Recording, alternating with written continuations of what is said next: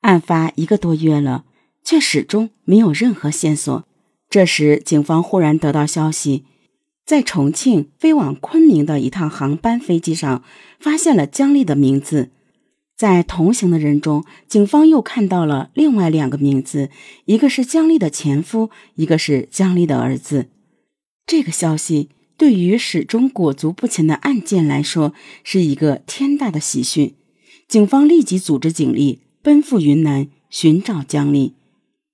到了昆明以后，警方很快发现江丽一家已经辗转去了位于中缅边境的镇康县，并且很可能已经偷渡去了缅甸。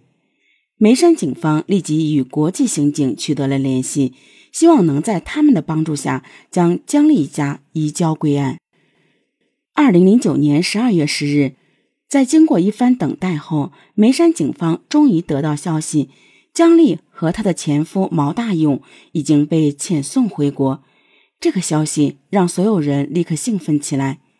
但让办案人员感到奇怪的是，审讯刚一开始，姜丽的反应竟异常的强烈。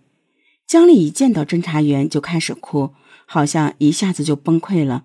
她说：“她唯一担心的就是她儿子。”看着眼前这个娇小女人泪眼连连的样子，侦查员很难将她与一个江湖好女，甚至是杀人凶手联系在一起。然而，在经过一番思想斗争后，姜丽开口了。姜丽告诉警方，她曾经向阿菊借过一笔钱做生意，并承诺一年之后连本带息全部归还。但是到期后，由于利息太高，姜丽始终没能还清这笔钱，而他又无法忍受阿菊的不断逼债，所以在十月十三日这天，以还钱为由，将阿菊骗到自己家中后，将其杀害并抛尸在岷江中。所有的供词听起来似乎非常完美，但是侦查员的心却在反复斟酌。眼前这个姜丽体态消瘦，身高还不到一米六，而死者阿菊跟她比起来要强壮很多。那么姜丽凭借什么能独自将阿菊制服并杀害，然后又抛尸到岷江中的呢？警方来到了姜丽的家，也就是他所指认的杀人第一现场勘查，但遗憾的是。在这里能看到的只是被女主人收拾的干净整洁的房间，谁也无法想象在这里曾经发生过一起血案。警方对现场进行反复勘验，都没有发现有价值的痕迹物证。为了解开阿菊的被害之谜，警方设计了各种侦查实验，但是实验结果都表明。身材矮小的姜丽根本无法在同等条件下独自杀害比自己强壮很多的阿菊。如果是这样的话，那就存在另外一种可能，那就是姜丽还有同伙。此时，所有侦查员的目光都落在了姜丽的前夫毛大勇身上。因为据姜丽供述，死者颈部的那条男士睡衣带，正是来自毛大勇曾经穿过的睡衣。而面对警方的审讯，毛大勇则是一脸的茫然。他告诉侦查员，自己是接到姜丽的电话，说儿子想他，打算跟他在一起待一段时间，他才到重庆去接他们母子。至于姜丽杀人的事，他根本毫不知情。侦查员了解到，毛大勇与姜丽已经分开多年，并且一直没有见过面。为什么在这个节骨眼上，他偏偏又出现了呢？这是巧合，还是有人精心安排的呢？毛大勇大喊冤枉，说他根本不知情，而姜丽又一口咬定案件就是他自己一个人做的。原本以为案件很快就会真相大白。但此时，侦查员们却沉默了，因为他们觉得案件有可能才刚刚开始。在进一步的询问中，侦查员们注意到姜丽的供述中有一个很重要的作案细节。他交代，当天中午把阿菊骗到家里的时候，他给阿菊做饭吃，在饭里放了十粒安眠药。如果姜丽是将阿菊迷晕后再杀害的话，那姜丽是有可能独自完成的。但是此前的尸检中，警方并没有在死者的胃容物中发现有安眠药的成分。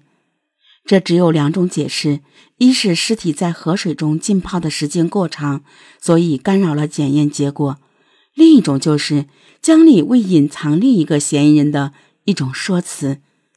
为了解开这起扑朔迷离的案件，眉山警方将死者的胃容物送到省公安厅进行进一步的检验。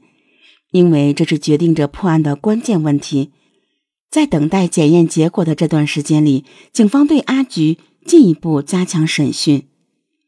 生意上的伙伴又是亲戚关系，怎么姐姐会因为一些债务，就让姜丽这样一个弱小的女子大动杀机呢？姜丽的回答是情非得已，她说自己被逼得太狠了。到底是谁在逼她？姜丽的生活到底发生了什么？当警方问起姜丽的丈夫，也就是阿菊的弟弟阿兵时，姜丽已经泣不成声。两年前，姜丽的父亲病危，在他最痛苦的时候，这个叫阿兵的男人无比周到的关心并帮助他。阿兵所做的一切深深的打动了姜丽，于是，在办完了父亲的葬礼后，姜丽毅然决然的嫁给了这个比她小一岁的男人，开始了自己的第二段婚姻生活。不久，姜丽因为做生意资金周转，借了阿兵的姐姐阿菊一笔钱，因为是亲戚，所以没写借条，但是姜丽许诺一年后连本带息全部归还。但是，同样在这段时间里，姜丽发现婚后的阿斌好像完全变了一个人。阿斌每天名义上是在做生意，但是大家都知道他每天都在茶馆里打牌，而且还跟姜丽要钱，不给的话就摁着打。不仅如此，姜丽发现身边的朋友开始疏远自己。起先，她还有点纳闷。但是很快，她就发现原因出在丈夫阿斌身上。原来阿斌把姜丽的朋友借了个遍，到处跟人借钱。后来姜丽急了，就跟朋友说：“你们谁也不许借钱给阿斌，否则我不管。”姜丽对阿斌赌博的痛恨简直到了无以复加的程度。但是阿斌的毒瘾远远超出了他的想象，他们为此经常吵得翻天覆地。由此，夫妻间的关系也变得越来越紧张。无奈之下，姜丽提到了分手，但是阿斌说分手可以，你得给我分手费。姜丽说从来没听说过分手的时候女的要给男的分手费，但是阿斌说必须得给，不给就不走，不给就不能分手。由于当时结婚时两人只是举行了仪式，并没有正式领取结婚证，所以二零零八年底，身心疲惫的姜丽决定彻底离开阿斌。为了彻底告别这段生活，姜丽决定用钱来做了结。她给了阿斌两万块钱，但姜丽又一次想错了。